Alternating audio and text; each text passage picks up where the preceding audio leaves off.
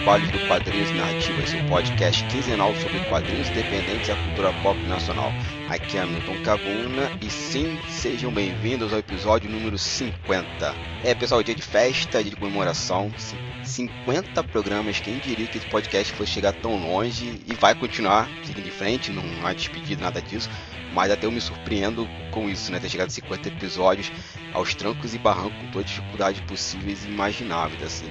Então hoje é um dia muito especial para mim nesse programa porque eu gravei com a galera do Wakanda Forever, dois embaixadores, a Mari e o Talix. Vocês vão ouvir esse programa com uma conversa muito bacana. Tá um episódio longo, mas vale a pena ouvir, gente, que pô, foi foi muito bacana, foi legal mesmo. Você ouvir essa iniciativa, não vou dar um spoiler agora, que eu quero falar de outras coisas. Primeiro, porra, tem muito que agradecer a todo mundo que apoiou o Quadrinho Narrativas, que me apoia até agora, né? Que fez esse programa crescer, a gente entrar na podosfera, que tava lá atrás acreditando no projeto. Acho que a primeira pessoa que eu tenho que agradecer é o Lucas, do Mr. Play, que encabeçou a parada, cedeu espaço no antigo projeto dele e agora estamos aqui no Turno Livre. Também agradecer a rapaziada do Turno Livre, né? O Felipe Canela, o Sebes, o, todo mundo tá aqui me ajudando, trocando as ideias, né? As vitrines novas que vocês estão vendo aí foram idealizadas pelo Lucas. Então toda essa parte visual é dele e ficou muito, muito bonito. Eu me agradecer ao Marcos, o Olhos, meus editores do podcast lá atrás, a minha querida irmã Simone Carla, né, que era a vinheta de abertura. E eu tenho muito a agradecer a Podosfera que ela me trouxe amigos fabulosos, assim, gente que nunca imaginei que ia ter e que hoje eu tenho pessoas que eu admiro pra caramba, mesmo longe. Eu, eu amo essas pessoas do fundo do meu coração. É, Hoje são meus amigos pessoais mesmo, assim. Inclusive a Podosfera me trouxe até uma esposa, a dona Luísa Bueno, a qual sou perdidamente apaixonado e amo essa mulher, que me ajuda aqui com o podcast também, me dando ideias, ou brigando comigo quando eu tô demorando na edição. E saber que eu ajudo os quadrinhos independentes, né, a academia, outras coisas, com esse podcast me deixa mais feliz ainda, assim.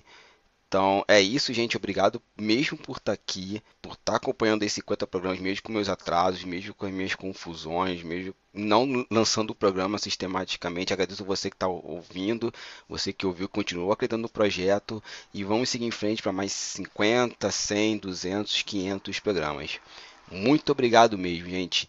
E Vamos lá para os recadinhos da semana, que pode ser festividade, mas ainda tem trabalho a ser executado. Continue indo lá no meu blog, lá no meu perfil no Instagram, ainda estou com os vídeos lá falando sobre quadrinhos, sobre dicas de roteiro e outras cositas mais. E, e toda segunda-feira a gente coloca no canal da Capa Comics no YouTube. Bom, umas coisas que eu tô vendo por causa dessa pandemia, e é um canal que eu já acompanhava, mas assim, confesso que não acompanhava de forma tão sistemática, mas agora tô mais afinco, é o canal do Greg News, e no YouTube e tem um vídeo que ele fala sobre arte, né, sobre a leveza da rainha da suástica, né, que eu não vou dar o nome de fascista aqui, porque essa galera só merece tiro na nuca, mas esse vídeo está muito bacana e eu estou colocando aqui o link para vocês darem uma assistida. Um perfil no Instagram que eu recomendo vocês a seguirem é o pessoal Mandume HQ, tá o link aqui na postagem também. Eles falam sobre quadrinhos, sobre quadrinhos da comunidade negra, fala sobre personagens negros, é, é um perfil muito bacana mesmo, assim, dá, dá uma seguida lá.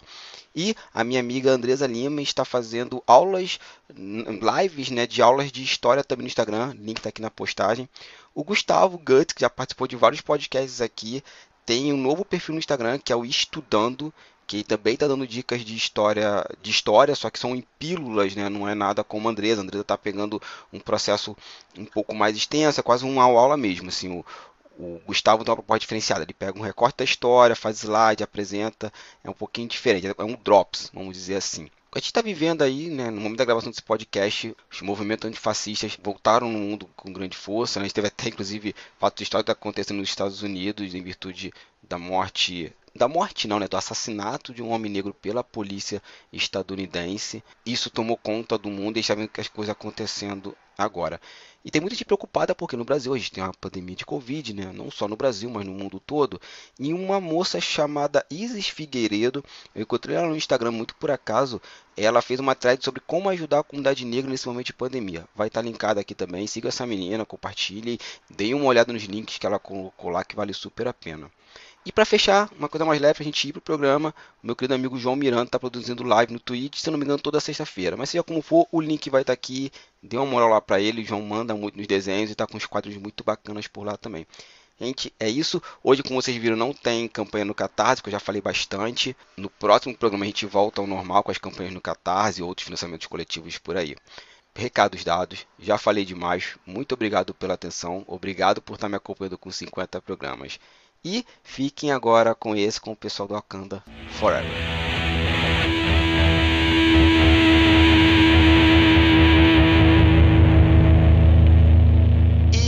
começando mais um Quadrinhos e Narrativa, gente. Hoje é um dia de festa por vários motivos, que primeiro é o episódio número 50, e assim, 50 podcasts em 3 anos, com toda a problemática que nós já passamos juntos, você que está me ouvindo aí há tanto tempo, sabe também quanto eu. E assim, acho que é um, é um orgulho, esse projeto iniciou assim, de uma forma é, um tanto quanto pitoresca, né? Falar sobre quadrinhos independentes nacionais e acabou virando outra coisa, né? Assim, não outra coisa, mas acabou agregando RPG, política, videogames. Então, assim, só agradecer a vocês por terem ajudado esse programa a chegar aqui.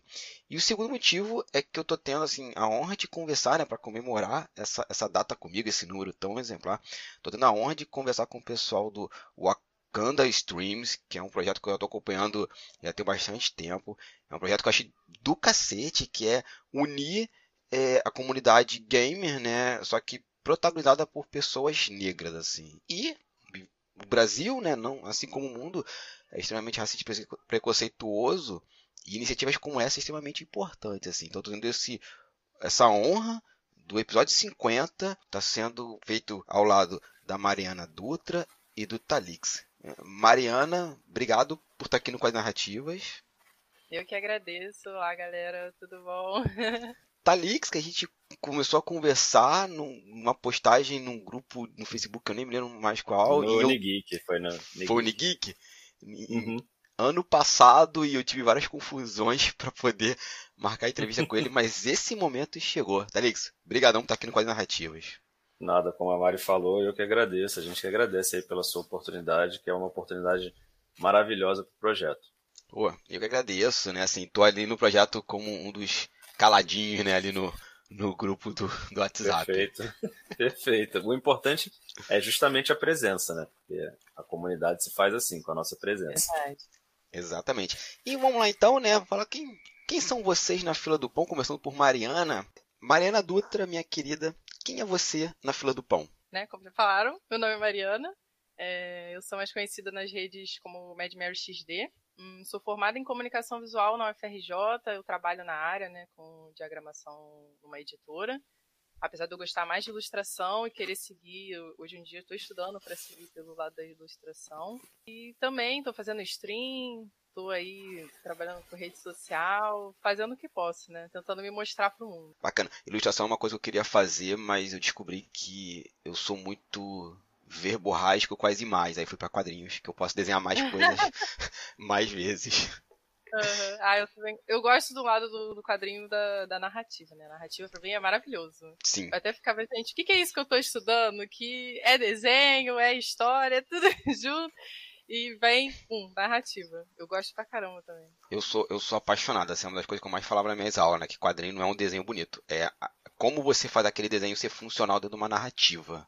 Com certeza, com certeza. É, é, o mais impressionante, assim, do, do quadrinho, né? É, é. Aí, tanto que é uma coisa que eu fico frustrado quando as pessoas falam que quadrinho é o storyboard para cinema. Aí eu quero matar alguém.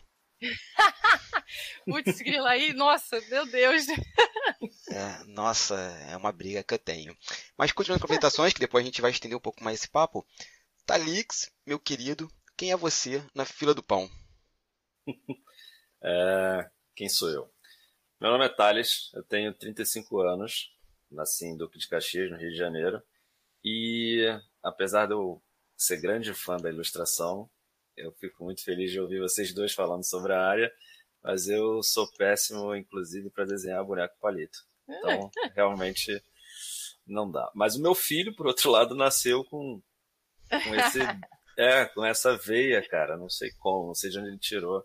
Mas enfim, só orgulho. É, eu sou servidor público. Eu me formei em letras, português latim, na UFRJ, mas eu não segui a, essa missão incrível do magistério, infelizmente. um amigo meu me chamou para estudar para concurso público e eu fui. E aí minha vida agora é escritório e ácaro. E fazer stream de games. Fazer stream. Então, essa questão do streaming é muito engraçada. Se você quiser, eu, eu falo agora, mas como você falou que a gente vai falar depois, eu posso deixar pra falar depois. Não, também. não, já segue. Como é que você iniciou no mundo dos games, assim? Não, vou fazer o seguinte, como é que você começou no mundo dos games, né? Porque eu acho que a gente tem um. Primeiro que tem uma coisa em comum, né? Agora que eu reparei, nós três somos filhos da UFRJ.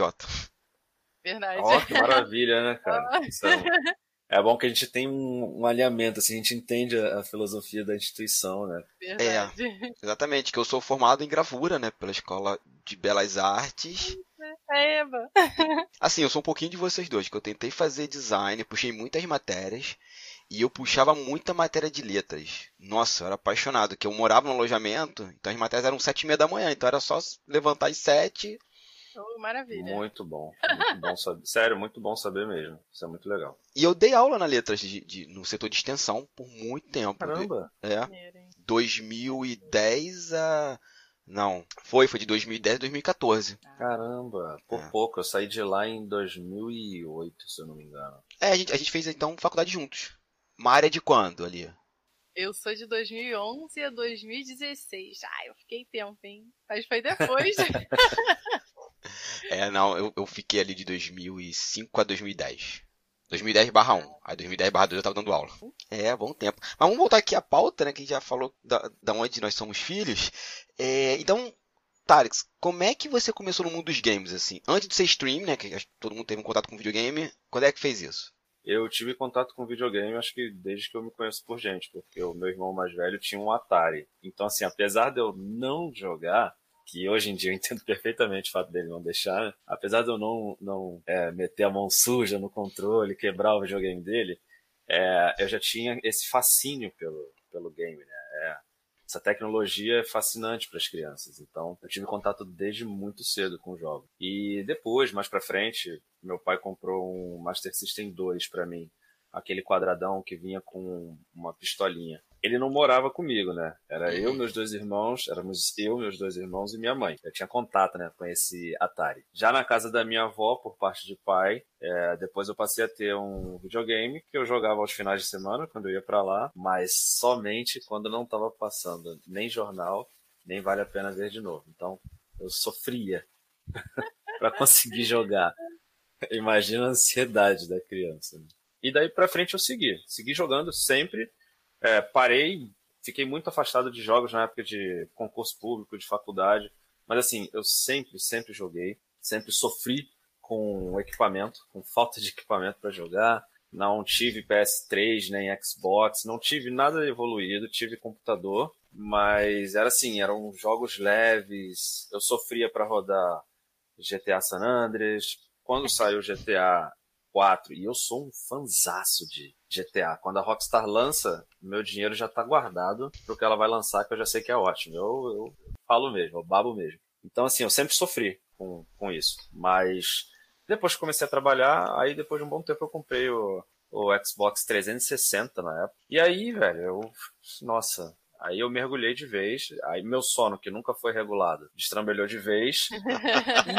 e, e, eu não sei se foi vantagem ou desvantagem. Claro, analisando pelo lado do projeto e como as coisas acontecem na vida, foi total vantagem, foi tudo muito bem. Inclusive, o fato da gente não ter feito o podcast em outubro, mas está fazendo ele agora, você está pegando o projeto com uma maturidade extremamente maior do que naquela época. Então, assim, eu acredito muito que as coisas acontecem no tempo certo. Sim, também penso isso. Pô, eu acho isso perfeito é, voltando no ponto, né? O que, que eu tô, que, que eu acho que tem o um timing assim essencial pro projeto? Minha esposa nunca foi contra o, o game. Não tô falando de uma, de uma visão estereotipada, mas é porque a galera que eu conheço, meus amigos e tal, geralmente tem muito problema no, no casamento em relação a videogame. Aqui em casa nunca aconteceu. Nosso principal problema foi a questão de horário. Cara, uma hora de jogo para mim, as pessoas falam assim, ah, por que você não joga uma horinha? Para mim, uma hora não é nem a introdução do jogo, não é, não é nada. Se eu jogar uma hora, é melhor eu não jogar, de verdade, porque para eu jogar uma hora,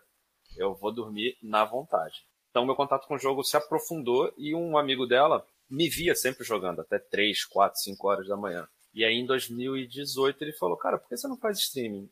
eu nem sabia o que, que era, para ser sincero. E é isso, essa foi minha experiência com jogos até hoje. Então, Mari, e você? Como é que você começou no mundo do, do, dos videogames? Olha, eu comecei também bem novinha. Eu não lembro assim direito idade, ano. Eu sei que o meu primeiro videogame foi o Master System 3, que vinha com Sonic.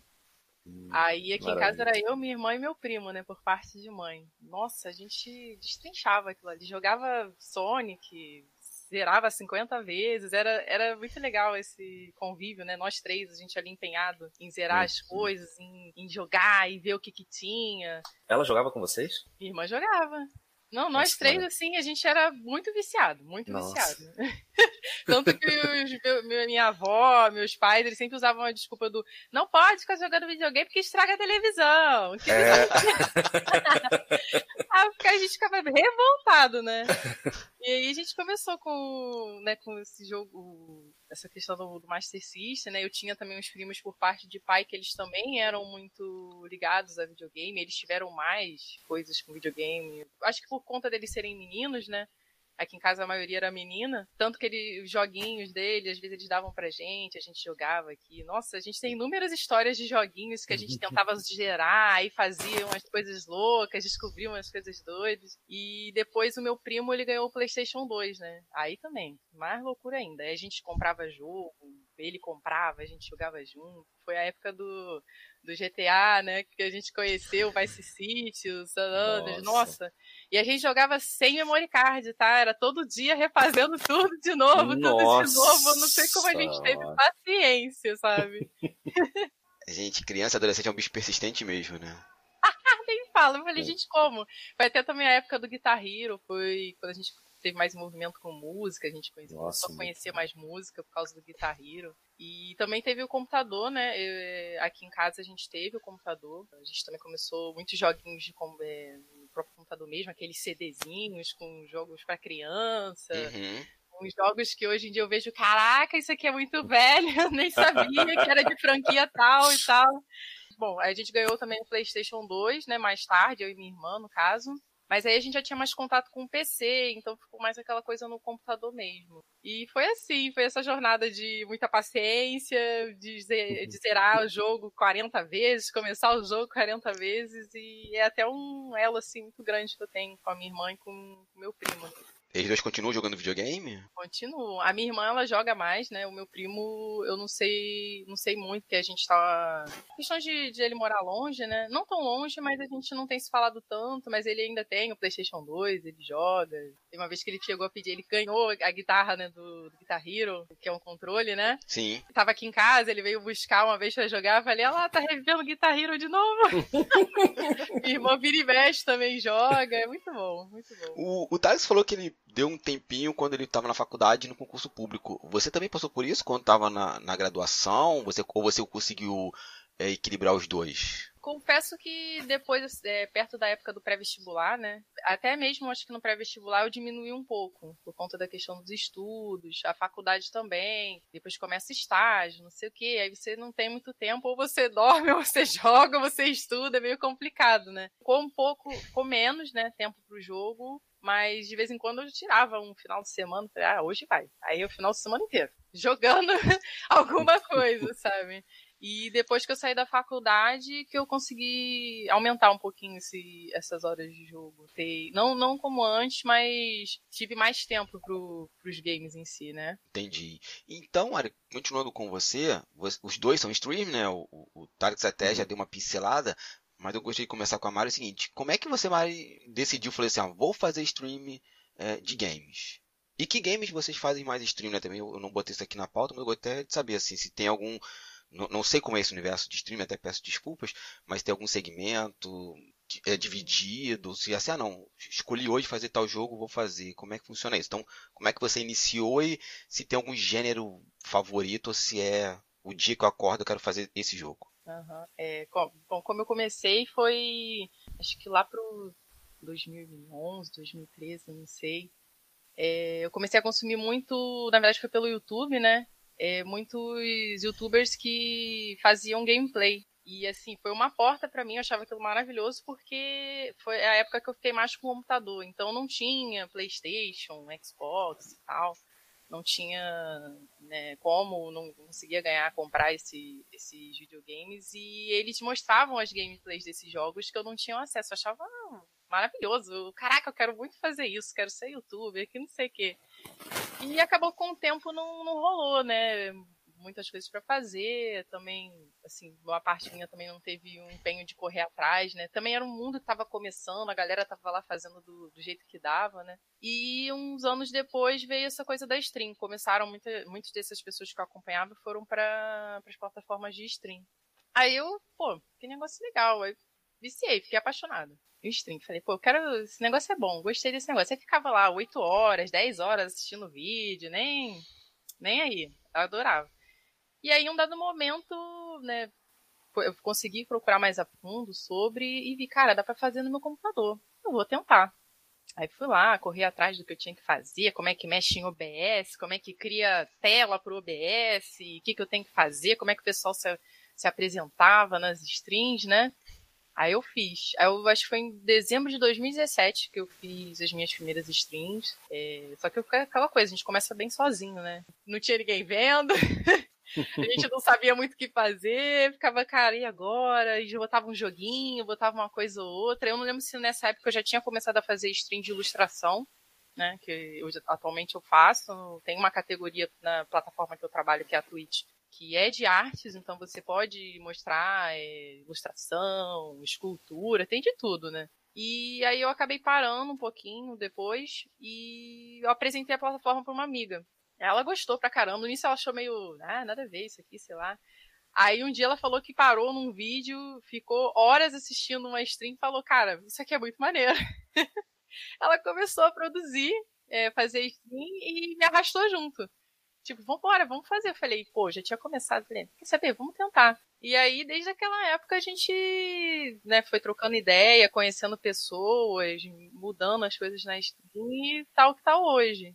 E o meu conteúdo, ele é basicamente isso, né? É ilustração, tem focado mais para ilustração, que é um público bem legal. E muitas vezes o pessoal chega no, na minha live e fala, poxa, falta tanta gente de brasileira fazendo stream de, de ilustração. Eu falei, é sério? Falei, sabe, a gente tem um feedback maneiro do, da galera BR, né? Gente, eu tô chocado com isso agora. É, eu achei legal. Uma vez um menino chegou e falou isso. Eu falei, é sério? Eu não sabia disso não, cara. Eu falei, então, chega mais, fica aí. Vamos ficar aí. Vamos fazer mais stream.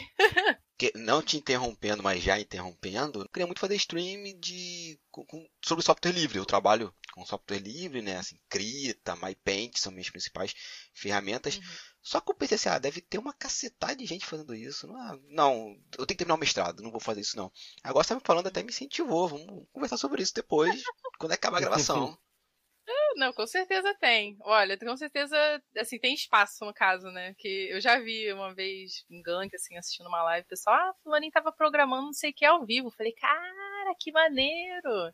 E tem de tudo, tem a galera cozinhando nas lives. Eu já fiz uma é. vez também. Eu cozinhando a minha janta pro trabalho. É, tem galera que faz stream relacionada à academia, né? É, exercícios físicos. É muito louco o mundo do stream. Quando você vai olhar a categoria da, da, da Twitch, você fica, caraca, tem muita coisa aqui, velho. Tem muita coisa. Obviamente que o espaço é maior pro game, né? Mas, assim, tem muitas outras ramificações que são muito legais de, de assistir, né? Até porque me corrija se eu estiver errado, mas a stream ela foi pensada para games, né? Ela não é assim pensada para ser um YouTube. Eu acho que depois era que a é. galera foi trabalhando na ferramenta para fazer outras coisas. Eu tô enganado. É, eu não sei exatamente como começou, mas provavelmente foi sim com essa questão do game. E foi se estendendo para outras coisas, e eu achei isso muito interessante. É um universo interessante, sabe? E aí, de vez em quando, eu vou lá, eu vou, ah, deixa eu ver se tem stream. O que o pessoal tá fazendo no. Tem várias categorias, né? Ah, pessoal, tem uma categoria que acho que é você, quando você vai pra rua, vai mostrar viagens. Tem... Aí eu vou lá, dou uma olhadinha, fico vendo o que o pessoal tá fazendo. Eu no. Teve uma época que ano passado eu trabalhei no Rock in Rio, aí eu fiz uma stream do... mostrando o evento pra galera. Foi uma maneira, o pessoal curtiu bastante. E é isso, aí o meu conteúdo, no caso, é arte mesmo, desenho e joguinhos. Eu escolho, assim, vejo mais pelo pela minha é, pela minha trajetória em games, né? Tipo, ah, o que, que eu gostei, o que, que eu quero mostrar pro pessoal. É, aí eu vou lá, escolho, faço direitinho, vejo se vai ser uma, se vai ser recorrente, tipo, vou fazer a série toda no, na, na stream, eu só vou mostrar o iníciozinho do jogo, depois a gente vai para outro. A gente vai escolhendo mais ou menos assim o conteúdo, sabe? Oh, bacana, bacana. Vamos saber. Vamos conversar sobre o negócio de ilustração aí, desenho, que eu fiquei muito interessado. e, Thales, como é que você começou no mundo da stream, assim? Você já deu uma pincelada ali na tua, na tua fala e agora aprofunda aí, parceiro. Cara, é até difícil é, começar assim, bruscamente, porque Cara, tanta coisa que a, a Mari falou, eu acho tão. Acho um relato tão rico, tão valioso, assim, essa questão da infância. Desculpa até voltar nesse ponto, mas a questão da infância, em família e, e o jogo rolando, porque isso tudo fica guardado no, no, na bagagem nossa, né? no subconsciente. Isso tem um, um valor emocional imenso na nossa construção como pessoa, né? como é, personalidade, como caráter até. Super concordo contigo. Então, assim, quando ela fala do Master System 3, na hora eu lembro daquele cinza com a tampinha preta que abria e fechava, a imagem do Sonic, porque o meu irmão é, mais velho ele teve o Master System 3 depois. É, eu lembro disso, lembro da, da luz do sol entrando, do convívio com a minha mãe. Cara, é muito incrível mesmo. E, não, pô, eu me amarro. Muito cara, nostálgico, né? Nossa, demais. E assim, é, isso até me faz questionar.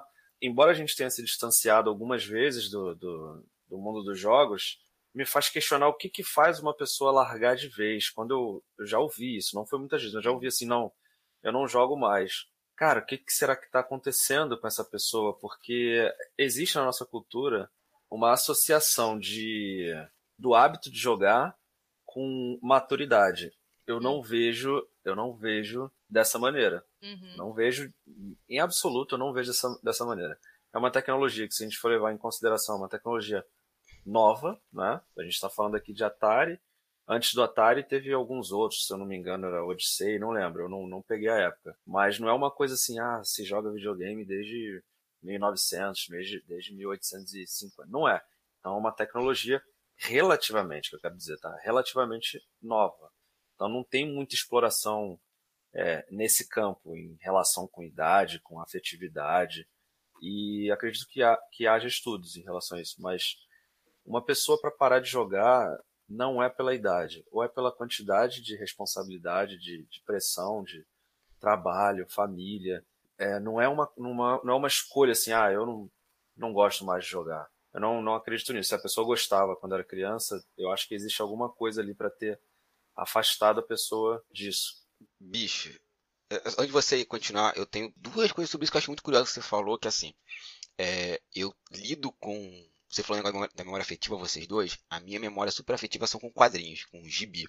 E eu até respondi um, um, um outro podcast, né? Foi um bate-papo, né? Eu fui convidado. Que qual é minha, meu primeiro brinquedo de infância? Aí eu falei, por incrível que pareça, meu primeiro brinquedo, aí com todas as aspas do mundo, foi papel e uma caixa de cera que meu pai me deu. Mas eu cresci desenhando e com gibi, eu fui alfabetizado com gibi. E é muito engraçado que, assim, aos 7 anos de idade eu decidi trabalhar com gibi. Eu li um gibi do Homem-Aranha, eu falei, ó, vou trabalhar com isso quando crescer. E hoje eu trabalho com isso, né? Faço mestrado, uma série de coisas. Toda a minha carreira acadêmica é destinada aos quadrinhos. Mas você falou esse negócio da afetividade, achei, engra achei engraçado que assim, onde é que a pessoa perde essa coisa do lúdico? Que eu acho que é isso, é perder o lúdico. Interessante.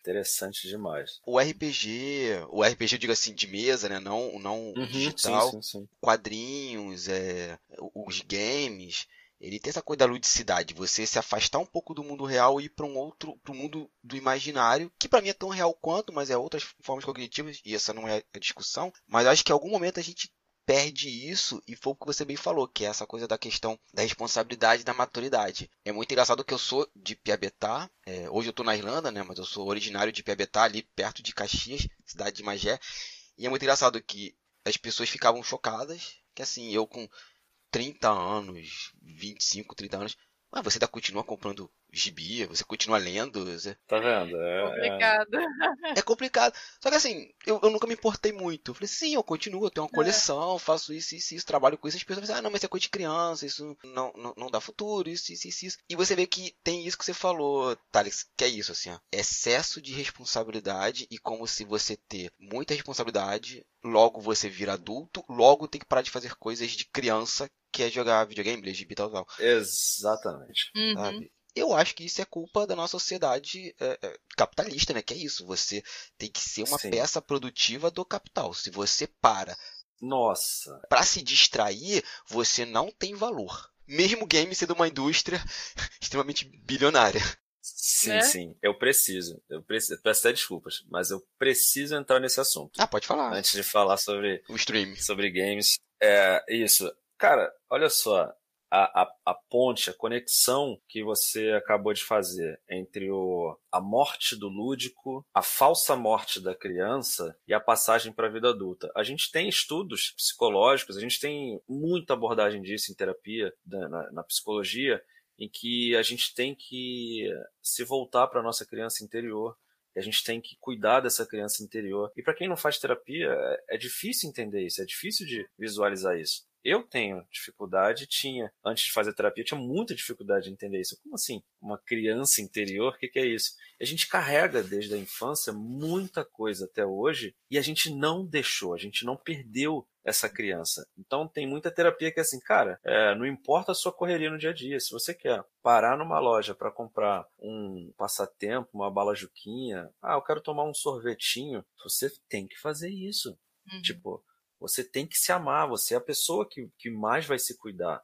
Você é a única pessoa na sua vida que vai cuidar tão bem de você quanto você merece. Porque você que se, é, teoricamente, se conhece melhor. Agora, essa questão, eu queria explorar essa questão da, da morte do, do, do lúdico em relação ao excesso de responsabilidade. Porque a gente tem essa visão de que a vida adulta né, é quando você é um merecedor, você é um guerreiro. E eu acho, não tenho certeza, mas através de uma, de uma, uma projeção boba, uma especulação, eu acho que daqui a um certo tempo, assim como muitas palavras evoluíram de, de sentido na língua portuguesa, em qualquer idioma, eu acho que talvez daqui a um certo tempo a palavra adulto possa vir veja bem, possa vir a adquirir um, um, um sentido pejorativo. Psicologicamente, e não estou falando com conhecimento de causa, porque eu não sou da área de psicologia, psicologicamente a gente tem uma problemática imensa na fase adulta que poderia ter sido facilmente, entre aspas, resolvida com, com terapia, principalmente se, se, se desde cedo, porque a gente tem, como você falou, a questão do capitalismo e todo o nosso ensino, ele não é voltado para a gente ser um ser humano melhor, ele é voltado para a gente ser mão de obra. Exato. É. Então, assim, a gente é formado para morrer nessa fase adulta, para morrer enquanto criança Uhum. e se tornar um adulto, um guerreiro deprimido, estressado, é, não realizado, Uhum. cheio, cheio, cheio de sonhos que vão se tornando cada vez mais sem cor por causa disso, sabe? Essa questão da, da, da formação da mão, da mão de obra vai matando a gente. Vai dando um formato pra gente. Tipo, ó, esquece tudo que você quer. Você agora está sendo formado para ser o que a gente quer, Uhum. o que as empresas querem. Então, o que você quer, pouco importa. Você quer um cochilo depois do almoço, pouco importa. Você vai ser taxado de vagabundo, improdutivo. Você tem que produzir o tempo inteiro. E aí isso gera um, um grande sofrimento também na, na, na quarentena. Ah, ó, a gente está isolado, mas não está parado. Você tem que aprender alguma coisa, você tem que fazer alguma coisa, você tem que produzir. E, gente, não é assim, pelo amor de Deus. É. Não é assim que deve funcionar, entendeu? Então acho que tem uma ligação muito grande assim entre o, essa formação para ser mão de obra com essa falsa morte, né? Porque não morre da Uhum. nossa criança interior, do nosso lúdico, do nosso prazer pela vida. E eu super concordo contigo. Nossa, Porra, tô batendo palmas Com aqui. certeza. Mas eu, eu fico eu fico bem chateado com essa formação, mas eu sei que não adianta, não vai adiantar eu só reclamar e criticar. Vocês são da UFRJ, vocês compreendem esse espírito da UFRJ de pesquisa, entendimento. Então, assim, eu acho muito importante, sim, a gente dar nome às coisas. É, o, a aquisição do nome bullying eu vejo como um avanço imenso. As pessoas falam assim: ah, ah não inventa, sempre existiu. Cara, girafa sempre existiu. É. Mas a gente só se apropriou do, do, do entendimento da girafa a partir do momento que a gente deu nome. A gente, isso é cultural, a gente dá nome, a gente vai entendendo as coisas assim, a gente vai diferenciando. Ó, por exemplo, um exemplo bobo, né? Lá no, no, no Polo Norte eles têm, tudo, acho que mais de 40 nomes para para água ou para o gelo, né? Eu não, eu, não, eu não sou um grande entendedor, mas assim, pra gente que não conhece, é bobagem, não existe nome. Só que por que, que é bobagem? Porque a gente não precisa disso, a gente não vivencia isso É. entendeu? A gente se distancia disso. Mas existe. Cada, cada entendimento vem acompanhado de nomes, de especializações. Vou dar um exemplo aqui que é, que a Mari vai entender bem, que é tipografia. Chega o cliente e fala assim: Ah, eu quero uma letra bonita. Aí tu, putz, babou. O que, que é letra bonita? ah, bem isso. É bonito pra você, né? É, Nossa. e você explica assim: não, essa letra não funciona. Não, não sei se a Mari já passou por isso, mas assim, taca qualquer letra, qualquer letra funciona. Aí tu, não, brother, pra esse projeto tem que ser tal letra, tal tipografia, porque vai falar com tal família, vai falar com isso, com isso, com isso. E quem não é da área, acho que é frescura da gente quando você fica. Pois é. Não é? Lendo dois livros ou um dia para escolher uma tipo, uma fonte. Olha isso, cara. Eu vou, eu vou, precisar de 40 podcasts, porque eu não vou conseguir sair do lugar, desculpa. Mas quando você fala isso, me remete à questão do, do, da nossa cultura de desvalorizar o trabalho. A gente cresce é. se desvalorizando e a gente desvaloriza o trabalho do outro. Ah, uhum. Ah, fotografia é só apertar uma foto, é só apertar um botão. Ah, pô, tipografia, que apesar de eu não, não saber o que é, de estar tá vendo agora com vocês isso, é, é falar, ah, escreve de qualquer jeito, eu só preciso de. Não, brother, você não só precisa. Tipo, eu estudei isso, eu sei o que funciona, dá para eu fazer o meu trabalho, dá para você me pagar o que vale a minha formação, porque uhum. a gente teve estresse, a gente teve briga de família, a gente teve um gasto incrível. Tem fotógrafo que gastou. Isso não é nem na faculdade, depois, na, né, depois de, de, de ter escolhido, optado por fotografia gastou mais de 40, 60 mil só em formação e equipamento. para chegar lá, ah, cara, tô te convidando pra minha festa, leva aquela tua câmera maneira. Não é. é assim que funciona, pô. Não é assim que funciona, pelo amor de ou, Deus. Ou, ou, chega pra Mari e fala, faz um desenho rapidinho, dez, você faz em 10 minutos. Nossa. Vou fazer Nossa. um bonequinho palito, ó. 10 minutos, você quer isso aqui. Ah. Mas você vive numa sociedade, provavelmente a brasileira, e eu reparei isso vindo pra cá, assim, que todo o uhum. trabalho artístico no Brasil ele é desvalorizado. O Marcelo D2 tem uma frase que eu gosto muito, não me lembro qual é a música, que ele fala: no Brasil, artista não faz arte. Uhum. E eu uhum. concordo muito com ele que assim, quem a gente, a gente como sociedade considera que é artista? É digital influencer que tá no Big Brother. Pois é. Meu irmão, sério, quer dizer que assim, a, a, aquela pessoa que tá ali desde criança lidando com desenho, com música tal, e que estudou, se dedicou a que faz música na noite, por exemplo, não é artista porque não tá na televisão. E no Brasil é assim sabe, é umas coisas muito esquisitas na, na... Aí vem, na nossa formação é, educacional. Porque tudo isso passa por esse caminho, né? Como, como vocês bem falaram. A gente tem um sistema de educação baseado no século XVIII que era para formar soldados. Ele é apropriado pelo capital ali na Revolução Industrial para você formar operários. Tanto que a gente tem uniforme, a gente tem horário do recreio que toca um apito. Não sei se toca ainda, mas tem uma sineta. Uma sineta que te marca quando você entra te marcam sai, você é treinado para assinar cartão de bater ponto com a chamada. Você chega no mercado de trabalho e vai seguindo esse mesmo protocolo, assim. E quando você assim, não, vou, vou viver fazendo streamers de game, isso não é trabalho. Você não pode ganhar dinheiro por isso, tem que fazer de graça. Pois é, pois é. Vou, vi, vou viver fazendo game, é, é, quadrinhos. Não, quadrinho é lúdico, não pode. Ou ilustração. Não, gente, isso é um trabalho tanto quanto outro. E estressa tanto quanto outro. Acho que foi o mais estressante que eu peguei das funções que eu exerci ao longo da minha vida. Não foram muitas, mas as, a mais estressante, assim, a mais desgastante foi streaming. eu, eu, não, eu não duvido. Eu falo com as pessoas assim. Eu sempre brinco com as pessoas assim, né? Eu jogo videogame, eu assim, ah, vou jogar para relaxar. Eu falei, onde é que o videogame relaxa? Me mostra. Que às vezes eu quero tacar o controle na parede. Tem coisas que a gente só vê quando a gente chega, atinge um, um determinado ponto de crise, né? Por exemplo, essa fatalidade atual que a gente está vivendo, essa quarentena, esse isolamento, não a fatalidade não é a quarentena, mas a pandemia mostra o valor da arte, mostra a necessidade, não é, não é o valor, é a necessidade da existência da arte, mostra a necessidade do resgate emocional, porque se a gente é uma tábua lisa, sem emoção, se a gente é só mão de obra, o que, que a gente vai fazer dentro de casa? Se a gente foi criado a vida inteira para ser ativo, para ser guerreiro, para não chorar. Como é que a gente vai fazer agora dentro de casa, vendo pessoas morrendo, vendo que a gente não pode sair, que a gente está preso? Então, assim, com isso a gente consegue, com isso a gente conhece também o lado animalizado de ser, de fato, um, um animal, seja racional ou irracional, de que a gente não foi criado, a gente não vive para ficar preso. Então, assim, são muitas questões que nascem através de uma crise extremamente infeliz através da depressão, eu pude ver eu consegui perceber que o videogame ele não me desestressa, só que ele me exclui completamente do ambiente acelerado, do ambiente de estresse. A minha mente, ela dá um, um pause ali, sabe? Não levando em consideração as emoções, principalmente as emoções esquentadas provocadas por muitos jogos que estressam, mas assim, de um modo geral, eu percebi que simplesmente pausava o estresse durante a depressão, assim, a, tanto a ansiedade quanto o estresse, a, a, tristeza, tudo pausava. Quando eu desligava o videogame, aí eu voltava a lembrar de situações de trabalho. Eu não estou dizendo que eu ia ficar jogando o dia inteiro por causa disso, não era isso. Mas como é necessário você ter válvulas de escape e principalmente terapia. Uhum. Você tem que se conhecer, você não é se enfrentar, mas fazer as pazes consigo mesmo. Exatamente. Se você não vê um problema, ele não deixa de existir, ele continua crescendo porque você não está cuidando dele, você não está tratando, ele continua crescendo de maneira invisível.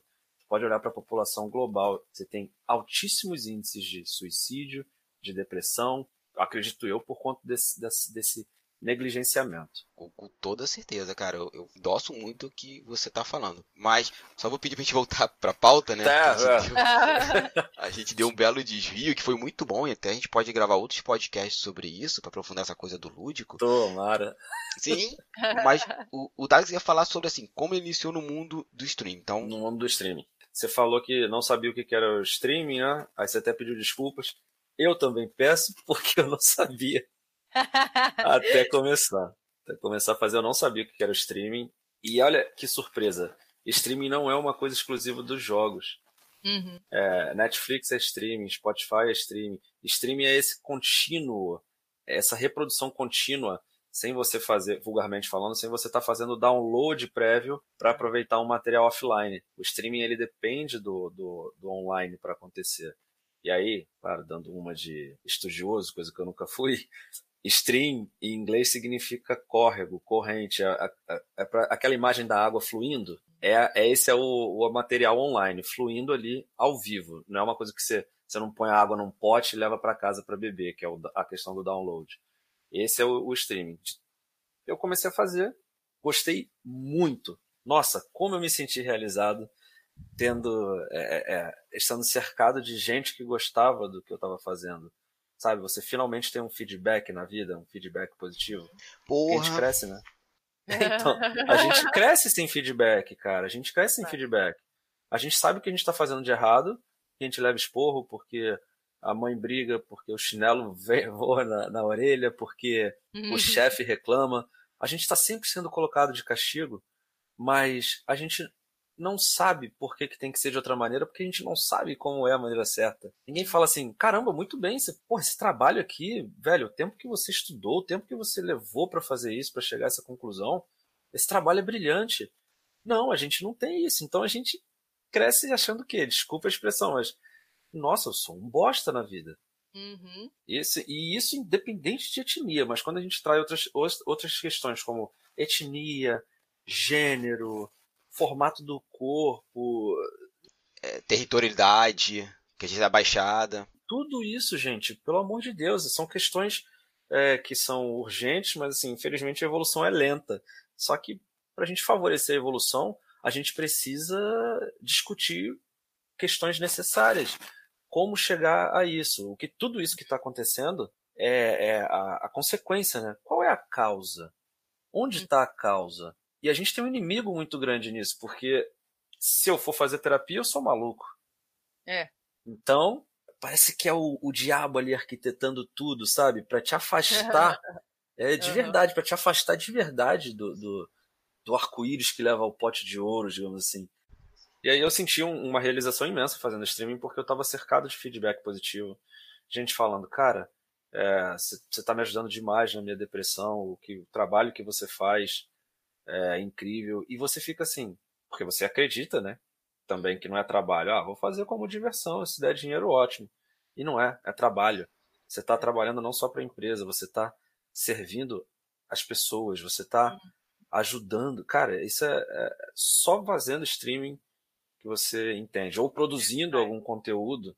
Quando você produz algum conteúdo, você está trabalhando para sua comunidade, seja, seja lá qual ela for. E você está entregando um produto intelectual para as pessoas e emocional também. Então, assim, uhum. é, o streaming foi muito importante para mim, muito, muito, muito importante. E ele me reabriu para o mundo, porque eu estava me fechando tanto. Eu, eu, era uma criança muito comunicativa. Eu conversava, minha mãe parava na rua para eu conversar com os moradores de rua. Eu sempre fui muito comunicativo.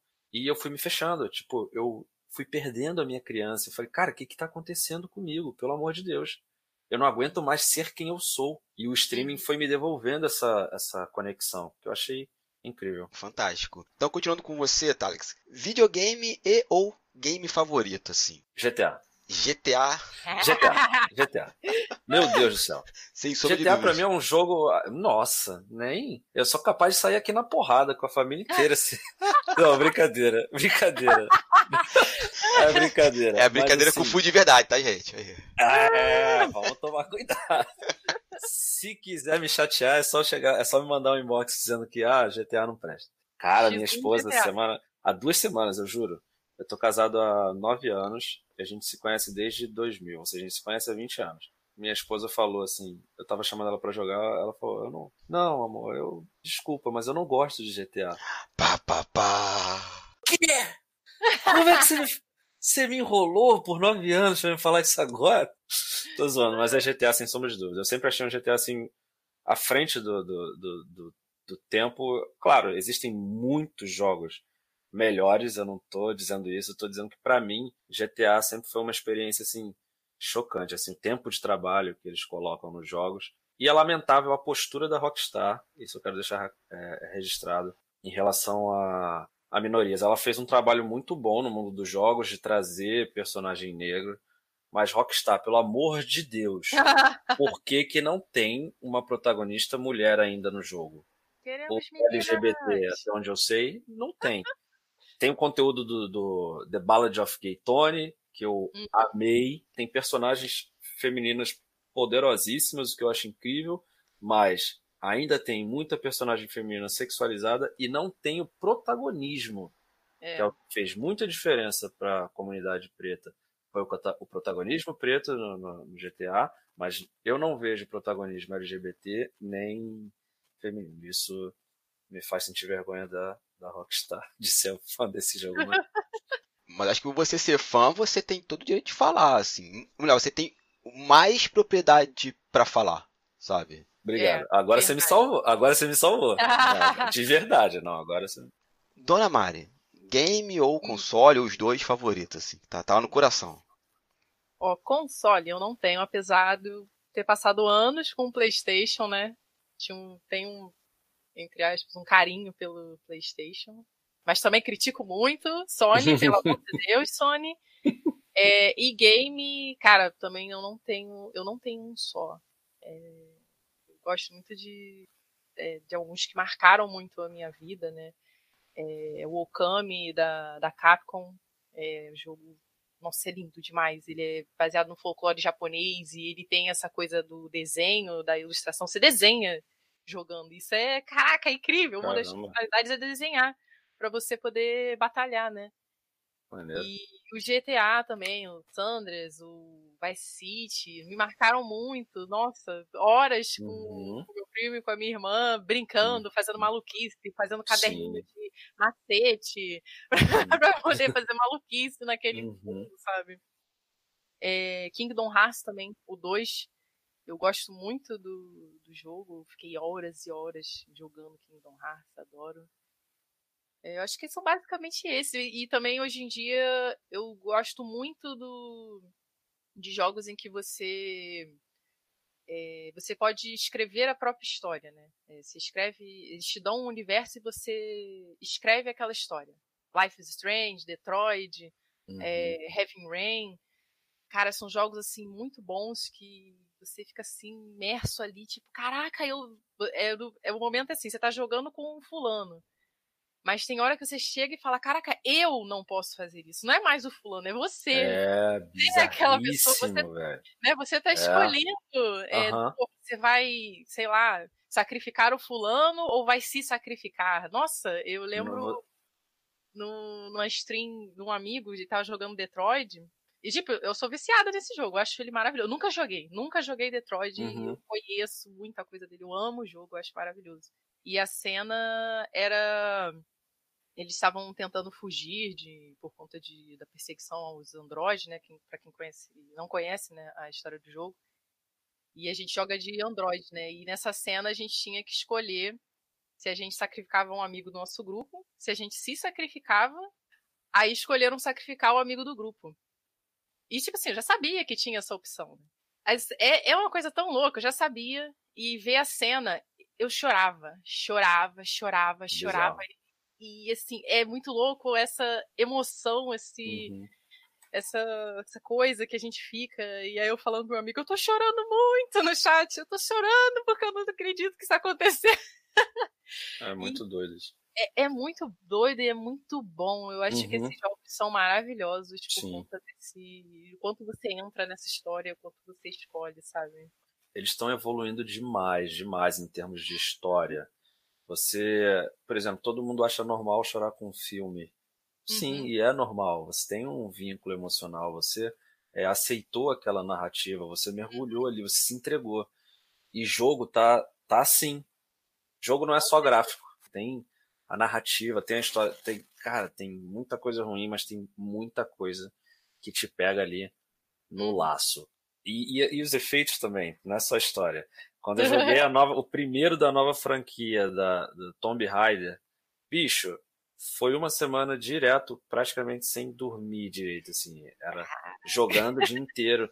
E quando você errava, que caía uma rocha em cima dela, ou, ou ela era atravessada por uma, uma lança, velho, você sentia aquilo, assim, de uma maneira. O envolvimento é, é incrível. Sim. Você falou agora, é, já gerou minha segunda, uma nova pergunta, que é o seguinte. Começa com você, então, tá, que você já que pegou o gancho. É, aquele jogo que você odeia. Assim, putz, por que fizeram isso? Cara, é difícil. Primeiro, o meu mais recente que eu odeio, é uma relação de amor e ódio, não sei, é o SimCity Build It para celular. Gente, não recomendo. Se você quer continuar vivendo, não instala. E eu tô falando isso sabendo que você vai instalar de teimosia no celular. Você pode acreditar sua vida acabou. E o jogo é estressante. Você fica sem dinheiro. Eu nunca vi um jogo tão.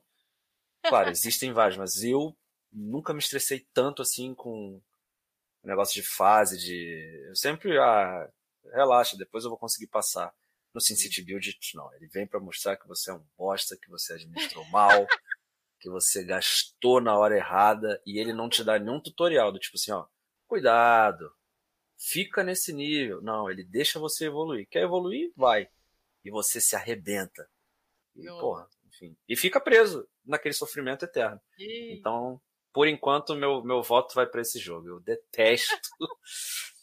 e, e, eu demorei muito para conseguir desinstalar.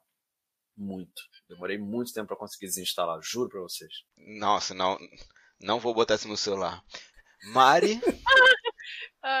Olha, jogo que eu odeio, cara, eu não sei. Não sei te dizer. O que, que às vezes me chateia muito em jogos é mais a comunidade, não é nem o jogo em si. Porque tem jogo que a gente não gosta e tem jogo que a gente gosta. Então eu sou meio uhum.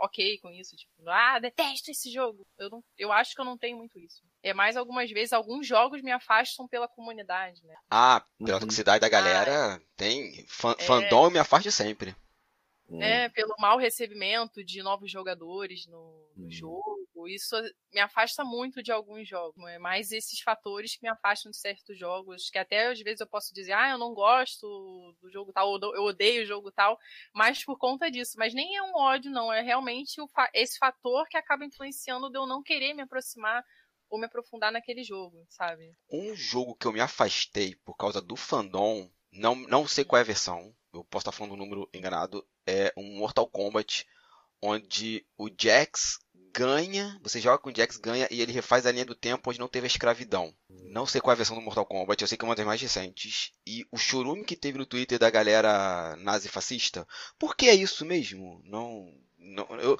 eu não consigo passar por, ah, mas que a pessoa é racista, mas ela não cresceu. Eu falei, meu irmão, eu, eu sempre falo o seguinte, a partir do momento que você tem contato com uma informação diferente, fala assim, ó, por que, que isso é importante para a comunidade negra, e a pessoa ainda uhum. fica presa a, ao preconceito dela, ela tem uma escolha. Momento que ela escolheu, ela tem que arcar com isso. Então, a, as pessoas, se você ouviu e ficou chateado com isso, foda-se. Você é um nazi fascista porque você não entende a importância disso pra gente. Exatamente. Eu, eu, eu quero, desculpa, eu quero me dirigir também ao, ao, a esse ouvinte que se enquadra nesse caso. Você é o foda-se porque você tem a opção de fazer diferente. Você tem a opção de aprender, é. De aprender, de olhar em volta e ver que são demandas reais. Mas você não quer, você não consegue e ao mesmo tempo você não quer. É, é não, não consegue incluir o outro, né? Uhum. Aí é errado, cara, realmente. É, esse cara sai daqui, sabe? É, é. E eu não tenho nenhum problema, não, assim, excluir as pessoas. Ah, mas a pessoa fala, gente, não tô, não tô. Eu sempre falo que assim, é meu podcast e minhas regras. Não gostou, faz o seu, me critica. Eu não vou ouvir mesmo. É, pois é. Sim. Com certeza. Se, se todo mundo tiver a oportunidade de excluir um assaltante que está apontando a arma na sua cabeça, vai excluir. Então, assim, uhum. é, a, o, a, problemática é essa. É uma é. parada, é uma postura que mata, é uma ideologia que mata. E não uhum. mata um, dois ou três. É um genocídio. Exato, uhum. exato. E, e, gente, tenho nenhum problema com as pessoas assim, ah, mas você está excluindo um monte de pessoas. Falei, sim, eu estou excluindo pessoas que, que, querem minha morte. Olha que legal, não é bacana? Avançando aqui na pauta, né, já que a gente pegou esse gancho da, de, dessa galera aí que odiou que o Jax fez isso em Mortal Kombat, é, uhum. vocês desenvolveram o projeto Wakanda. E eu tenho uma pergunta antes de passar realmente pro projeto: é como é que vocês dois se conheceram? Porque eu não fiz essa pergunta. Eu, eu e a Mari ou os quatro da, da staff? Então. então, cara, é muito louco. O, o meu primeiro contato foi com a Mari. Foi. A Mari é uma grande consumidora de streaming, né, Mari? Como você falou. É, além de, de trabalhar, eu também sou usuária, né? Exato. e assim, isso é muito louco, cara. Lembra que eu falei que a, a, indústria de games é uma coisa muito. O videogame é uma coisa muito recente? Uhum. Então, essa tecnologia é muito recente. Você vê, a Mari conhece streaming desde 2011. E assim como eu, tem muita gente que não conhece, de determinadas idades, não conhece. É. Então, é esse público que eu quero buscar, principalmente dentro da comunidade preta. Mas enfim, eu conheci a Mari fazendo é, streaming, ela conversando no chat, não foi isso, Mari? É, porque eu também gosto muito de GTA. E uma das coisas que eu acho incríveis no GTA V foi essa, isso de criar o GTA RP, né? É o roleplay. Uhum. Você cria um personagem e você vive aquele personagem dentro daquele mundo do GTA. E eu adorava ver, uhum. eu já tinha conhecido vários servidores. Eu não, na época eu não tinha o GTA V, então eu só conseguia assistir, né? É, uhum. Aí, às vezes, eu conhecia um personagem, aparecia outro conversando com ele. Eu, Pô, esse cara é legal. Será que ele faz stream? Eu só esperava alguém falar, ó, oh, é o fulano faz stream, sei onde. Pá, aí tava eu lá na, na, na stream do cara. E o Thales foi assim. Foi o senhor Thales da mecânica. Muito bom. é muito maneiro, cara. Tava de chamar ele de senhor Thales, por causa disso. Nossa, roleplay é muito maneiro. E me chamam de senhor Thales até hoje. Senhor Thales. muito bom. Disso aí, como é que surge o projeto Kanda Streams? Eu comecei a streamar em 2018, né? Finalzinho de agosto, acho, setembro de 2018. E cara, não tem. Para quem não, para quem tá ouvindo e não conhece o teste do pescoço, vá procurar e aplique isso na sua vida todo dia. Se torna natural. Depois que toco na sua, na sua testa, já era. Você, você vai ver em tudo quanto é lugar isso. A contagem de pretos no ambiente que você frequenta entrou numa sorveteria, conta e vê qual posição eles estão ocupando. E assim, estende isso também para outras minorias, porque esse exercício é muito bom, o exercício de ver o outro e você ver na prática, no seu dia a dia, a questão da, da injustiça, da falta de respeito. Eu, infelizmente, eu não tive o benefício do convívio preto muito presente na minha vida, não tive. Eu tive meu irmão mais velho, hum, eu tive um coleguinha em algum lugar, mas é, sempre muito isolado, muito desencaixado. Na escola, em tudo quanto é lugar. Então, quando eu cheguei no streaming, não foi diferente, né? Eu abri a plataforma e falei, que é aqui que você quer que eu trabalhe? Tipo, não, hum. não, não tem, não tem. Você abre várias plataformas, não mexe muito, só abre, joga o endereço e vê como é a tela inicial. Não tem muito negro. E isso tô falando muito negro de uma forma geral, tá? De um gênero todo. Agora, se você for dif di di diferenciar entre negro e negra, preto e preta, aí, meu amigo, nossa, menor ainda. É, eu não sei de cabeça, não sei se a Mari sabe. Você sabe, Mari, quantas streamers a gente tem no. Pô, agora a gente tem uma é, galerinha, mas é, ainda é menos do ainda... que quantidade de meninos, mas a gente está conseguindo achar mais meninas negras. Graças a Deus. Muito feliz com isso. É. Se você está ouvindo agora, divulga, ou então assim, não quer divulgar, não divulga, mas vai em quem você conhece ou em quem você sabe que conhece alguém e uhum. chama essa menina, por favor.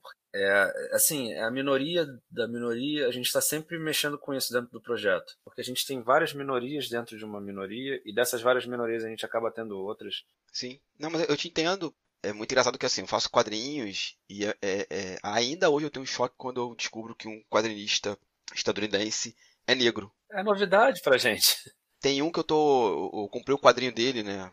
Não consegui pegar por causa da pandemia. É o encadenado do Pantera Negra. E eu, eu fiquei muito feliz quando eu descobri que o Brian Fielder, o nome dele, se não me engano, é negro. Caramba, tem foto Nossa. dele e tal. Eu falei, pô, que, que foda. Ai, que legal. E me incentiva muito a querer fazer um canal no YouTube novamente, colocando a minha cara, porque nós temos poucos profissionais negros de quadrinhos falando de teoria dos quadrinhos. Que é o meu caso, né? Eu sou um teórico, eu pesquiso a mídia e tal, então hum. falo sobre roteiro há muitos anos, sobre narrativa e tal. Mari, e do que se trata especificamente Wakanda Streamers? É, o projeto, ele é esse ambiente pra gente juntar a galera negra, né? Dar visibilidade, dar apoio, né? Ensinar, trocar ideia, porque essa coisa começou com a stream, né, no caso. Eu entrei há pouco tempo na administração, né? Mas eu já estava no, no, projeto já, um membro, sim. E acho que é isso, é a gente juntar esse pessoal e falar, olha só, existe. Existem pessoas negras fazendo stream, criando conteúdo, eles estão aqui. Vamos unir todos eles aqui e vamos trocar uma ideia. Vamos trabalhar junto, vamos trocar serviço, vamos trocar apoio. É troca, né? Porque stream também é uma coisa muito sozinha, né? Você trabalha muito sozinho. Eu comecei Sim. muito sozinho. As plataformas dão metas e tal para você conseguir uhum. é, ir crescendo ali dentro. Então, sozinho é muito difícil. É complicado muito. demais. Muito. E lá no grupo a gente até já vê isso, né? De a gente vai ajudando, pô, tô precisando de follow, a gente vai, corre atrás, é, segue o canal, divulga para outras pessoas. É, às vezes estão com dúvida com alguma coisa. Uhum. E a gente tira essa dúvida, corre atrás de tirar a dúvida, ou então já é uma pessoa que tem, já tem desenvolvido é, algum material e tal, aí divulga o pessoal, ó, oh, eu trabalho em tal lugar, isso aqui é legal para stream. É, é, é um ambiente para isso, e para dar essa visibilidade pra galera preta. Entendo. Que a gente precisa muito. É um suporte que a gente não teve, né, Mari? Nem técnico, Exatamente. nem emocional. É assim, é, uhum. é muito importante, de verdade. Sim, e, e, eu acho que é um trabalho extremamente importante, né? Quando eu vi o projeto, eu, eu, me lembro claramente que você botou, depois eu caí na bobagem de ver no Twitter e um mundo de fac, nazi fascista lá falando. Ah, no Facebook. Ah, foi no Facebook, é, foi no Facebook, foi no Twitter não. E quando eu vi a primeira vez, eu fiquei doido porque eu falei, cara, era isso que a gente precisa ter para todas as minorias. Eu vou chegar aqui num ponto que a gente está falando sobre racismo assim. Eu, Hamilton Cabuna, tenho um problema seríssimo com a palavra nerd. De verdade. Essa palavra para mim ganhou todas as conotações do mundo é, ruins estão nessa palavra. Eu até falo, uhum. sendo bem grosseiro, que assim, não vejo muita, muita diferença entre a comunidade nerd e a juventude hitlerista. Eu sei que é horrível isso que eu tô falando, mas. É impactante. É impactante, mas assim, talvez para as pessoas começarem a ver, caraca, por que, que a pessoa tá falando isso? Voluntariamente impactante. Uhum que, que a gente está usando essa expressão para impactar desse jeito? É para vocês verem como tem tanto chorume ali. Se vocês não se impactam com isso, significa que vocês não se impactam com mais nada e corroboram com isso. Então, assim, e o meio gamer, eu sou um pouco afastado dele, né? Eu sou um cara mais do retro game, mas, assim, o que eu vejo muito de pessoas reclamando é que o, o meio gamer é muito machista e sexista pra caralho. Se, seja os jogos ou seja a comunidade. Sim. Então, assim, é... toda a cultura nerd tem muito disso, né? O, o meio do quadrinho, que é o meu setor, eu falo isso de cadeira, sem nenhuma sombra de dúvida. Então, assim, é, primeiro, como é que vocês lidam com isso? Aí eu vou querer começar com o Talix, é, a parte do, do, racismo. E fora o projeto. Em relação Não, fora ao... o projeto. Você é a pessoa. Como é que você lida com isso, assim, se combate para se proteger ou ajudar a, a outras pessoas, você é pessoa. E depois eu quero que a Mari fale sobre o machismo, assim, se ela já viveu o machismo, se vocês já viveram esses atos de agressão uhum. nas, na, nas streams de vocês, assim. Eu quero tocar no ponto do nerd que eu achei muito interessante. E ainda que não seja impactante, eu acho que toda questão levantada ela deve ser pelo menos é, questionada no sentido de debatida. Você falou do, do nerd como. A, a, juventude hitlerista. Uma juventude hitlerista, né? Então, joguei aqui no Google a definição de nerd. Nerd significa uma pessoa muito dedicada aos estudos que exerce atividades intelectuais muitas vezes inadequadas para a sua idade. Então, se você não é um nerd inclusivo, então você não é tão nerd, você não é tão estudioso assim. É. Tão intelectual, né? Digamos assim. Então. Você só é um idiota com boas referências. Exatamente. Uhum. Então, assim, essa relação que você estabeleceu com a juventude hitlerista me faz pensar, e você pode ter certeza que eu vou, vou ficar mastigando essa ideia durante meses. Vou pensar muito sobre isso, cara. Até te agradeço essa, por trazer essa reflexão. Agora, em relação a ataque racista em streaming e tudo mais, é muito complicado, porque a minha esposa até falou comigo essa semana. Eu, apesar de ansioso, de estressado, algumas questões minhas, eu consigo pensar assim, Thales, para, respira, que você vai conseguir utilizar isso como aprendizado. Eu, inclusive, tive ataque racista na minha, na minha streaming já. Não, não sei se a Mari estava no dia. Foi durante o roleplay e tal. E, enfim, muito ruim, muito ruim. O Kabuna me viu respondendo as postagens lá no Facebook. Uhum. Tem seriedade na minha postar, nas minhas respostas. Eu ah. tento levar dados, informações, não pro-racista, porque ele é, porque ele foi criado assim e ele não uhum. quer mudar. Mas para quem tá vendo, a gente tá numa praça pública. Quem chega ali vai ler as respostas. Caramba, esse é o alinhamento do projeto? Vou procurar mais sobre o projeto. Bum, hum. uma resposta racista, a gente ganhou 10 seguidores, alguma coisa assim, de pessoas que estão querendo mudar, que eu vejo hum. com muita importância. Eu não vou falar, ah, já tava na hora de você ter mudado. Não, não. Você quer mudar agora? Então, por favor, vamos mudar agora. A gente precisa disso, tá? Todo mundo precisa disso. Que você é, abandone seu lado LGBTfóbico, seu lado racista, machista. A gente vai aprender. Pode uhum. demorar, mas a gente vai aprender. Eu acho até nojento falar sobre isso, eu não devia falar sobre isso, mas eu só agora, aos 35 anos, aprendi a importância do homem urinar sentado. Isso é. eu sei que para muitos homens é assim, cara, que ridículo isso que o cara tá falando mas é bizarro. Eu vi um vídeo, conversei com os meus filhos, mostrei para eles, e agora quando um deles fala assim, ah, vou fazer xixi, o outro já fala assim, lembra que agora é sentado. Ah, então, assim, nunca é tarde para aprender. Eu sei que as demandas são urgentes, que o estresse é urgente e com motivo, mas eu acho que nunca é tarde para aprender. Meus filhos aprenderam isso agora cedo e eles vão levar para o resto da vida essa, esse exemplo que eu dei para a sociedade machista é um exemplo indigno, o queimador de filme, mas meus filhos aprenderam isso desde cedo. Então eles vão levar isso para a vida deles e os filhos deles não vão nem questionar isso. Eles já não questionaram é. isso. Enfim, né? Voltando onde a gente estava, foi a questão de live. Eu tento me controlar muito quando é comigo, tento expor, não expor a pessoa desse jeito assim, ah, tá aqui a identidade dela, mas deixá-la nua na frente dos outros, assim, tipo, velho, você quis me atingir porque eu já apanhei muito mais do que isso, é. e, seus argumentos sequer fazem sentido. Mas eu tento jogar isso de uma maneira bem educada e para quem consegue pescar, é um pouco debochada. Uhum. Mas quando é com os outros, aí fecha o tempo. Eu não tenho, não consigo ser racional. Eu não sei explicar, velho. Eu já me envolvi em cada discussão no trabalho em relação uhum. a LGBT. Eu sou homem hétero cis, não tô nem perto de ser tão inclusivo quanto eu gostaria, mas, velho, não sei, cara, tem coisa que eu não consigo ouvir. Tem um amigo meu que é. sempre fala merda, mano. Sempre fala hum. Nossa, quando ele fala de mulher e LGBT, eu, não... eu tô tentando é, respirar mais para né? não, não, esse é que é o meu problema, eu não consigo. Não é? consigo sair de perto, eu não consigo agir racionalmente. Não, eu no caso eu já saio de perto. Eu falo, ah, não tem jeito uma pessoa dessa vai aprender, vamos dizer assim, apanhando da vida um dia, né? Não, então, exato. Ah, quando quiser ouvir o que eu tenho a falar, aí eu falo. Mas Exato. se vai essa coisa, então nem, não, não quero te ouvir, né? Eu já falo pro outro, não quero te ouvir. Aí eu me retiro, sabe? Exato. Eu sou a mistura de vocês dois. Eu fico muito puto, só que eu saio de perto. Só que eu tenho uma falha. Minha esposa fala muito isso. Hoje em dia, até com essa com o que está acontecendo no Brasil, tem uma galera que se diz, abre aspas, arrependido. E assim, eu não consigo depois estender a mão para ensinar. Eu falo para todo mundo, fazer, ó, gente, eu não sou a pessoa que vai estender a mão e falar assim, ah, te... igual o Tati fala assim, pô, cara, é hora de mudar. Eu não sou. Eu não sou. Eu sou muito assim. Prove para mim, é provar de verdade que você está arrependido, que você quer mudar, porque eu confiança, mas não vou mesmo. E minha esposa até fala assim, pô, mas você é professor e tal. Eu falei assim, ó, eu sou professor de histórias em quadrinhos, ponto. Aquilo eu tenho que repetir 300 vezes. Agora, no momento que eu dei um dado a uma pessoa, um exemplo agora, a pessoa, não vou dar o nome dela, mas assim, de um conhecido meu, lá em onde eu morava, em Piabetá, que ele se negava a chamar pessoas trans pelo nome que ela quisesse ser chamada. Então a menina quer se chamar de Maria. Não, mas é Mário porque é um blá blá blá. Aí ele falou assim: início tinha uma pessoa trans lá. Falei, então o seu direito, que ele falou que tinha direito de chamar a pessoa como quisesse. E é isso meu. Falei, ok. Falei, pô, brother, super concordo contigo. Isso na mesa, lá, o pessoal comendo, o pessoal tomando um susto, como assim eu concordo? A partir de hoje, seu nome é idiota pra mim. É. Porra, mas o cara, como assim chamar de idiota? Aí queria brigar, eu falei, cara, a gente cai na porrada, sem nenhum problema. Não, é o meu é direito é constitucional de chamar as pessoas com o meu bem entender. Idiota. Ele ia na loja de quadros e fala, idiota, beleza? Eu pensei, como assim não? Porque ele Aí eu expliquei a história pra pessoa e Tia começou a trocar o nome dele e botou fulano de tal, vírgula, ou idiota. Nossa! Aí vem aquilo, ele não quis chamar a pessoa pelo nome que ela quis hum. chamada, né?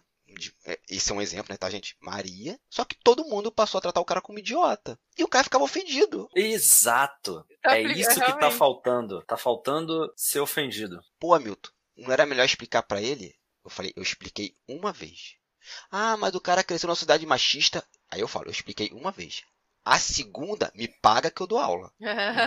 Agora, se a pessoa não quer entender, aí ela tem que ser punida. E, e, não é punição de ir na cadeia, é de ser isso, execrada, ofendida, pra ela ver como dói. Como, ver uhum. como dói, exatamente. É, e qual é o meu problema? Só que aí, aí vem outro problema. Meu problema é que eu não quero ofender a pessoa pra que ela mude. Eu quero ofender só pra ofender mesmo. Eu tô só de ofender pra.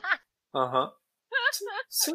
Esse ato ele gera consequências, inclusive positivas para a luta. E assim, eu peço desculpas por discordar de você, mas eu não acho que isso seja uma falha de jeito nenhum. A gente chegou onde a gente está hoje por causa de muitas lutas agressivas. Eu não, eu não tô defendendo a agressão, mas se você pegar, tiver a imagem de uma tribo, cada um ali tem um papel, não é oba-oba, não é paz e amor. Então, assim, eu, eu conversei bastante isso com com a Mari, com o Vini, com o Tadeu, uhum. dentro da nossa staff, e agora a gente vai conversar muito isso com o Miguelzinho, que entrou como moderador. Agradeço demais, Miguel, pela vontade e pela staff também de querer é, chegar junto, de querer trabalhar. Cara, a nossa luta dentro desse projeto não é essa, mas a gente tem que admirar, agradecer e assim louvar de verdade todas as lutas que vieram antes, inclusive as agressivas. Porque uhum. não é todo mundo que quer aprender. Tem gente que só quer atacar pedra. Uhum. E tem gente que vai, só vai se afastar da luta recebendo pedra de volta. Porque você pode ficar ali segurando o escudo, o cara vai continuar atacando pedra, vê que a pedra não adianta, aí vai lá e pega uma arma. E está sendo protegido pela sociedade que apoia. É o que a gente mais vê. O sistema ele é genocida. Eu demorei para entender isso, mas o sistema ele é genocida. Então, assim, quem está seguro em casa, não critico a gente está que está seguro em casa, está bem, ótimo. Vamos continuar, vamos nos proteger da pandemia. Isso é bonito. Vamos aprender, vamos evoluir, mas não vamos esquecer que isso é também uma mão na roda para o governo, porque o governo quer sim exterminar. Quando a gente fala bandido, você automaticamente imagina alguém preto. Isso é. Não adianta vir então falar: ah, não, tá bom, querido, você faz isso? Ok, obrigado, é você. Mas você está lutando contra todo outro sistema?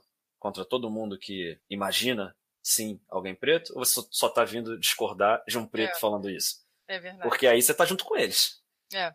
Ah, é porque você devia corrigir o termo, meu amigo. Você veio questionar o meu termo, a minha demanda. Eu não vejo você corrigindo os outros termos. Pois é. De lá de fora. Então uhum. você está levantando uma bandeira com a sua opinião. E essa bandeira não está sendo favorável à minha demanda. Uhum. Mas está sendo favorável à demanda deles. Porque olha lá para trás, você vai ver quantos racistas estão te aplaudindo. Você está é. levantando a bandeira deles. Não, não é assim. Ah, então você não está analisando direito. Acho que você precisa estudar mais. Então, assim, é, eu acho que todas as lutas elas são extremamente necessárias. Você, uhum. com seu relato, você mostrou o que aconteceu.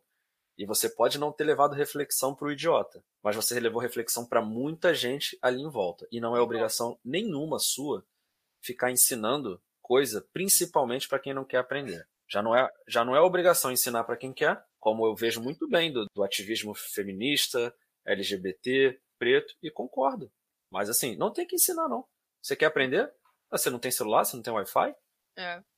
Ué, vai lá, procura. Eu já coloquei o termo aqui para você. É só você chegar lá e procurar. Já falei o nome do autor. Você uhum. quer que eu te dê mais o quê? Você quer que eu continue te servindo? Então, assim, eu sou super a favor. Sou super a favor mesmo. Não é, não, não tô, não é hipocrisia não, entendeu? Uhum. E o, o desafio do projeto é, é, bizarro porque eu fico segurando esse alinhamento dele, de tipo, não, a gente vai agir assim, assim, assado. Mas quem não quiser, não precisa agir assim, não, não, não, não toma frente. Por exemplo, você, Cabuna, está prestando um serviço maravilhoso para o projeto, através do podcast e através da sua participação no grupo. Mas eu nunca vou chegar e falar assim, ó, oh, Cabuna, vamos lá dar porrada nos racistas no Facebook? Não, não vou, entendeu? Ou pelo menos não deveria. Posso passar por uma época aí de estresse que eu vou falar, galera, vamos. Traz o fósforo aí, vamos. Galão de gasolina. É, porque, cara, vontade não me falta. Vontade não, exatamente. Não me falta. Só que eu sei que tudo pra gente é em dobro quando não é em triplo. E as vitórias são pela metade. Exato. Isso é uma coisa que me segura muito para eu fazer algumas coisas no Facebook. Porque, porra, é foda. Você é tá foda. trabalhando, você tá lutando a favor de uma coisa, e aí quem acha que não é mas é, apenas não descobriu ainda que é, ou negligencia é, voluntariamente, vai ficar falando, ah, mas você não devia falar assim, tá errado. Caraca, criança tomando tiro não tá errado, não, ô filho da. Porra, é, é complicado, velho. É bem isso, pô. É muito é complicado. Não tem como pegar no colo e falar, não, queridinho, olha só, o que tá acontecendo é isso. Não, não, não, não é nem é. isso que o projeto vai fazer. A gente não vai gastar uhum. energia com quem não quer. A gente vai gastar energia com quem quer e com quem está em cima do muro. Até em cima do muro eu tenho problemas. Que eu falo, gente, isentão pra mim eu. Não, eu tô ligado e eu concordo plenamente. E se é isentão mesmo, vai estudar, vai. Tra... Porque é. tem falso isentão. É. Porque se você é isentão e está aqui questionando as demandas, então você não é isentão, você só está sendo falso. Sim. Uhum. Você só não sabe, você está sendo falso, inclusive, com você mesmo. Agora, ouvindo a Mário sobre essa parte do, do machismo, você já teve algum, ou suas amigas, não sei assim, já teve atos de machismo dentro de games e de ilustração, que também é outra área bem complicadinha, né, área de desenho. Puxa, nem fala. É o que mais tem. Infelizmente é o que mais tem. É, eu até falo para as pessoas. Na, nas duas áreas, tanto game como ilustração? Ou uma é maior que a outra?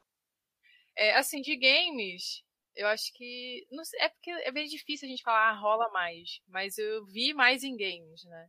Tanto que a gente já tem alguns tipos de postura, nós meninas, né? Temos alguns tipos de postura para lidar com isso, né? Uma delas é, por exemplo, meu nick, meus nicks em jogos, geralmente, eles são ambíguos. Você não reconhece, você não sabe dizer se é de menina ou de menino, porque isso ajuda muito. É, eu evito usar chat de voz, eu só uso entre amigos, pessoas que eu tenho confiança. Ai, cara. E assim vai. É, é foda, sabe? Isso desanima muito. Eu já vi meninas falando que não, joga, não vão jogar jogo tal por causa de, de machismo de terem de jogar uma partida, o cara falando altas besteiras no, no voice, falando altas besteiras no chat. É, na, no, no, âmbito de ilustração, é, é muito de, de homens que poderiam estar ali trocando ou aprendendo alguma coisa com essas meninas que estão produzindo. E, na verdade, o cara tá lá, né, questionando só para perturbar, ah, por que você está fazendo só isso? Ah, por que tá falando de feminismo? Ah, por que não sei o que, sabe? Perguntas que não acrescentam em nada, é só para deixar a gente desanimada ou ofender. É, é, bem complicado, sabe? E aí a gente às vezes toma essas posturas de, eu principalmente, né? Tomo muitas posturas de, de se esconder, que não deveria, né? É, por um lado, querendo ou não, ajuda, porque a gente não consegue controlar né, esses ataques, mas a gente também não tá, né, não é dando um exemplo, mas mostrando pra galera, olha só, esse cara aqui tá errado, sabe? E eu, eu acho que está errado por causa disso, disso, disso, disso. É, realmente, acho que. E eu apoio mais é, pra caramba a, a, a, mulherada que vai lá, que critica, que rebate a crítica do cara. É, a gente acolhe, eu também é, acolher as pessoas que, que passam por esses problemas. Recentemente não é uma, acho que não é uma menina que tá lá no Akanda. Teve uma menina no, que faz stream no Facebook que sofreu ataques racistas. E aí o pessoal mandou lá no grupo, e a gente foi, gente, mandem mensagens em off, é, dando forças, né, dando uma ajuda a ela, porque isso também ajuda muito. Tem um lado que tá apoiando a gente, tipo, pô, uhum. sabe, não tô, eu não tô errado, porque a gente, que acontece as coisas, a gente fica, o que que eu fiz? Por que, que isso aconteceu, aonde eu tô errada, é tantas coisas que se misturam e vão diminuindo a gente, né? É, e assim, eu vou te falar que você não, não tá errado em, em, se esquivar, porque tem momentos assim que a gente não tem estrutura emocional para ficar lidando pois o tempo é. todo. Uhum. Sabe? E eu admiro muito quem vai lá e, e vai bater de frente e manda aquelas threads, é, ou o fio, né, no Twitter, né, aquele fio enorme de tweets, ou um textão no Facebook, um vídeo enorme falando daquilo ali, eu vou lá, apoio, eu compartilho. Porque eu fico assim, se você vai ver isso aqui e não vai entender, cara, sinto muito. Você vai continuar machista, vai continuar escroto. Sim, sim. Entendeu? Porque tá, ainda tem gente tentando te ajudar a entender o que, que você fez, o que você está fazendo, sabe? Que tá humilhando e, e, acabando com o ambiente da, que aquela menina tá querendo ocupar, tá querendo trabalhar, produzir, trocar com as pessoas. Falar de quem é a culpa de verdade? É da plataforma. Também. Sabe, acho que no momento que assim, estou denunciando essa pessoa por isso e tomando print, cara, cancela a conta da pessoa. Exatamente. A gente não tem punição. A nossa punição é sempre assim, encarcerar as pessoas. Principalmente a, é. a, galera preta. Aí o cara fala assim, vou ser machista e racista. Ah, é minha opinião. Cara, chega a plataforma e fala assim, ó, cancela. Não vou. Você não, você não pode ter mais conta aqui. Acabou. Você sabe, uhum. você sabe o que eu acho? Você sabe o que eu acho? Eu concordo plenamente, eu acho que tem que ir além disso. Uhum. É, eu acho que tem que ir além. A empresa ela tem um, um, arsenal à disposição dela. Ela tem acessos aos dados da pessoa. Foi uhum. denunciado, não só cancelar a conta, pegar e mandar direto para polícia de crimes cibernéticos. Falar, olha só o que aconteceu aqui. Entendeu? Olha só o que aconteceu aqui. Por quê? Eu acho que deveria haver, se não há, um dispositivo que permita, que permitisse eu denunciar não apenas o cara, mas cobrar ju juridicamente da empresa um posicionamento a não acobertar o cara. Não apenas uhum. fornecer os dados. É, olha só, aconteceu, não é só qual é a sua política, é ban, ok. Só que o que o cara tá falando é crime. Uhum. Então, se você não tá passando pra polícia, você automaticamente é conivente. É. Verdade. Porque só bloquear o cara só vai impedir que o cara fale aqui, na tua casa. Uhum. Mas o cara vai falar na casa dos outros, vai falar na rua, e ele tá cometendo um crime. Você viu um cara dando um tiro em alguém, você não ligou pra polícia. Uhum. Então esse cara vai, ele pode dar tiro amanhã, e no caso do racismo, ele vai continuar. No caso do machismo e LGBTfobia, ele vai continuar. Então, se a empresa não denuncia, ela está muito, muito, muito errada. Não é só ban, é denunciar os crimes que aconteceram. Sim, cara, eu sou super a favor disso. E, novamente, alguma empresa quer se posicionar? Pois é. Ah, vou perder dinheiro. É, não, fica aquela coisa mais ou menos. Tipo, ah, ou então não, não foca no problema em si, né? Já vi que é, algumas empresas fazem isso, né? Que elas não falam, mas falam do problema, né? Mas assim, ficar só no, é. no ambíguo, tem gente que não, é. não vai interpretar, tem gente só... que vai ignorar o é. real fato, né? Gente, só aprende quem quer aprender. Quem não quer aprender, não vai aprender. Exato. Ficar dando nota de repúdio não funciona, né, gente? É, não, não dá, gente. Não dá. Isso aí não. Sabe? Não Sim. funciona, não é assim. É, indo pra reta final aqui do cast, né? É, ah. Du, duas. Não, a gente vai repetir esse papo em outro, não se preocupem, assim. Agora, agora eu vou. Toda... vamos gravar um podcast aqui rapidinho. rapidinho. Pô, maravilha. Existe alguma outra iniciativa é, que vocês conheçam? Então, assim. Sim, sim. Pode falar. falar. e depois vai estar tá tudo linkado aqui no post, gente, para vocês acompanharem. Perfeito. Eu te mando todos os links que você precisar. Projeto Fierce, gente, Projeto Fierce. Ele é LGBT e feminino, tá? Projeto Fierce. É, é só jogar lá, Projeto Fierce, ou no, no Instagram, ou no, no Twitter. Provavelmente tem no Facebook também, mas a gente não está muito ativo no Facebook, então eu, a gente não pode dizer. Mas o Projeto Fierce no Instagram e no Twitter merecia muito, muito, muito mais follow do que ele tem, merecia muito mais engajamento do que tem. Um projeto maravilhoso. Projeto Sakura, Sakura e Sports para mulheres, extremamente necessário também, extremamente necessário. E eu vou só abrir um parênteses aqui. Também merece muito, muito mais like do que tem, muito mais engajamento. Que, cara, essas, essas comunidades só têm a crescer. E, ah, e agradeço publicamente pela existência dessas comunidades, porque elas são extremamente necessárias. Tem muita gente ainda, infelizmente, muita, muita gente que não sabe. Então, por favor, fale para quem não sabe, fale para quem você sabe que precisa dessas comunidades. São comunidades de acolhimento, de fortalecimento. Cara, essas comunidades são extremamente necessárias. E eu quero abrir um, um parênteses muito rápido. Eu já peço, desde já, eu peço desculpa, desculpas a Má pela, pela exposição por usar o nome dela, mas esse caso que a, que a Mari citou, eu também fiquei sabendo do ataque racista no Facebook, mas eu não conhecia a streamer. Quando eu fui ver uma outra coisa com o projeto Fierce, fui pedir uma outra informação lá, e aí, vendo o perfil deles no, no, Instagram, eu vi o vídeo da, da Mar Lopes com uma resposta brilhantíssima, de, um, de uma. Nossa, de uma classe, de um, de um empoderamento, de, de uma intelectualidade é, ímpar. A resposta da Mar Lopes, quem quiser ver, vai estar lá no, no, no projeto Fierce.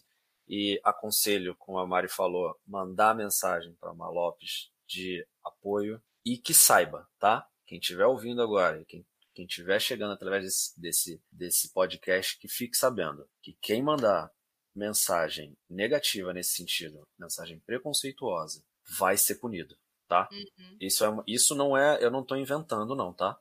Isso é um posicionamento que a gente teve orientação de uma advogada, que é explicar antes de acontecer. Vai haver punição. A gente vai atrás. A gente não vai nem dar palco, a gente não vai fazer exposed a gente vai tratar de maneira jurídica.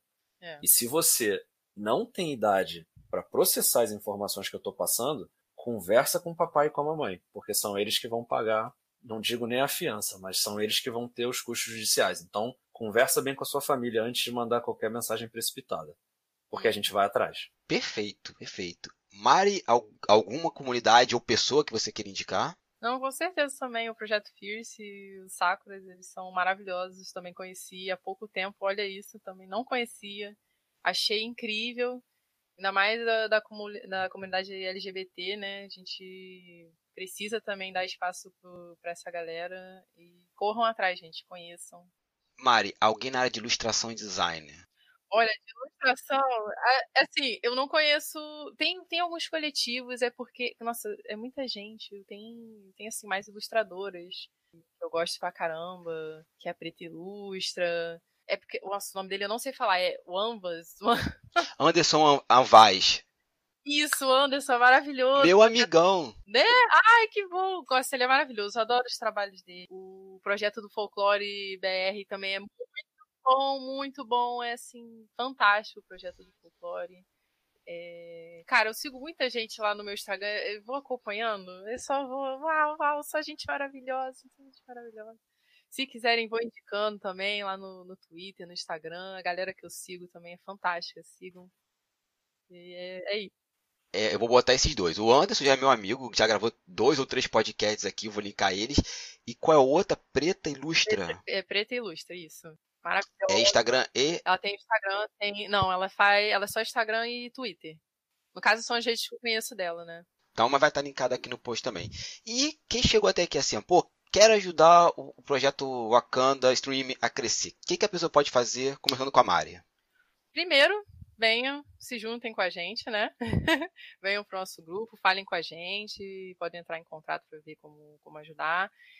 E entrando no nosso grupo, é, troquem, troquem informação, conversem, ah, suge é, façam sugestão de ferramentas, de plataforma, jogos, é, conteúdo para o YouTube, para o Instagram. Vamos trocar. É, acho que o importante é isso, trocar, porque a gente não sabe tudo, né?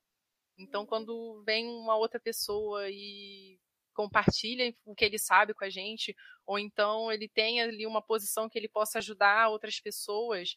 Nossa, isso ajuda demais, gente, ajuda demais, demais. Então, é, conheço, venham conhecer o projeto, entrem e conversem, falem com a gente, troquem informações, vamos também jogar junto, vamos fazer tudo junto, sabe? Junto é bem melhor. Maravilha. Sim, com toda certeza. Talix, se alguém quiser falar assim, pô, quero colar no projeto, ajudar a ampliar, como é que eu faço? Cara, é assim, é, se quer ajudar, eu já estou agradecendo. Traz o que puder. A pessoa fala, ah, mas eu não sei fazer nada. Eu só sei arrotar voluntariamente. Traz. Isso vai ter alguma função em algum momento. É, eu juro. Eu, eu, eu quis citar o exemplo mais bizarro, mais tosco, porque assim, é, tudo, tudo vai servir para alguma coisa. Traz. Você não sabe o que fazer? Chega e fala assim: Eu quero ajudar, mas eu não sei o que fazer. E aí a gente vai conversar, vai explorar sua, saber explorar assim no sentido de descobrir, investigar quais são as suas habilidades, o que, que você pode oferecer, o que, que você pode fazer. Às vezes você pode só. Cara, às vezes você tem um contato com. Que nem um rapaz que entrou no nosso projeto. Ah, eu não posso fazer muita coisa. Mas aí trouxe indicações valiosíssimas. Uhum. Entendeu? Trouxe contribuições maravilhosas. A própria contribuição dele é muito boa. Então, assim, se você quer ajudar, eu quero que você comece pensando: o que, que eu posso fazer pelo outro? O que, que uhum. está ao meu alcance para eu fazer pelo outro? Pelo outro. Ah, eu só consigo emprestar um guarda-chuva.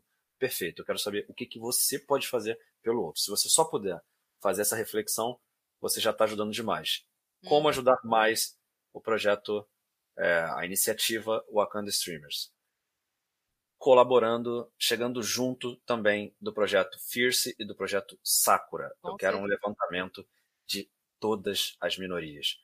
Na minha opinião, eu sei que isso é muito difícil, mas elas têm que se unir no que for possível. Divergências acontecem até dentro da nossa própria casa, da nossa própria família. Às vezes a gente é criado com a família 30, 40 anos e a gente tem divergências. Então, assim, não são as divergências que vão nos dividir ainda mais do que já estamos divididos. É a nossa união que vai fazer uma, uma força imensa. Então, assim, quer colaborar com o projeto ou não quer colaborar com o projeto, não se alinha, então pelo menos usa a tua força no projeto Fierce, no projeto Sakura. Outra coisa, o entendimento, que é existe muita coisa assim de, poxa, a gente está fazendo aqui a, a, a, demanda preta há mó tempão e os caras só estão ouvindo agora que o branco está falando. Pô, a gente está fazendo a demanda feminina aqui há mó tempão e os caras só estão ouvindo agora que o homem está falando. E também a mesma questão da LGBT. É, eu entendo e eu concordo com a chateação, eu também sinto, mas é muito importante a gente entender a importância do representante de cada tribo. Uhum. Nós somos tribos opostas. A gente uhum. vai ouvir o representante da nossa tribo, em quem a gente tem, é, com quem a gente tem vivência. Muitos de nós vamos ver e vamos ouvir as outras tribos. Uhum. Nós seremos os representantes da nossa tribo. Nós levaremos as suas demandas para nossa tribo, para nossa comunidade. Então, assim, um homem da comunidade preta vai falar, vamos respeitar. Se uma mulher da comunidade preta vai falar, da comunidade LGBT vai falar, vamos respeitar. Não vamos debater, vamos ouvir. Vamos tentar colher o que, que a gente pode aprender disso. Onde é que a gente está errando? Porque se você acha que está certo, eu te garanto que não está. É só olhar o mundo em volta. Não está nada certo. Nada uhum. certo. Inclusive na, na, na comunidade alfa, também está muita coisa errada. Tem muita depressão, muito sofrimento. Então, o modelo do macho alfa nunca funcionou. E não é agora que vai começar a funcionar.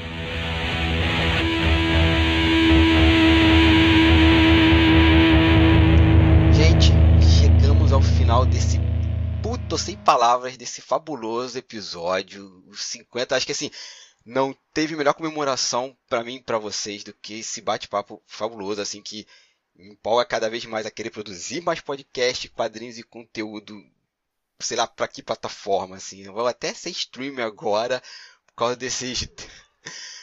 por causa dessas duas pessoas. Tomara, tomara. Porra, do fundo do meu coração. Obrigado. A casa tá aqui aberta para vocês.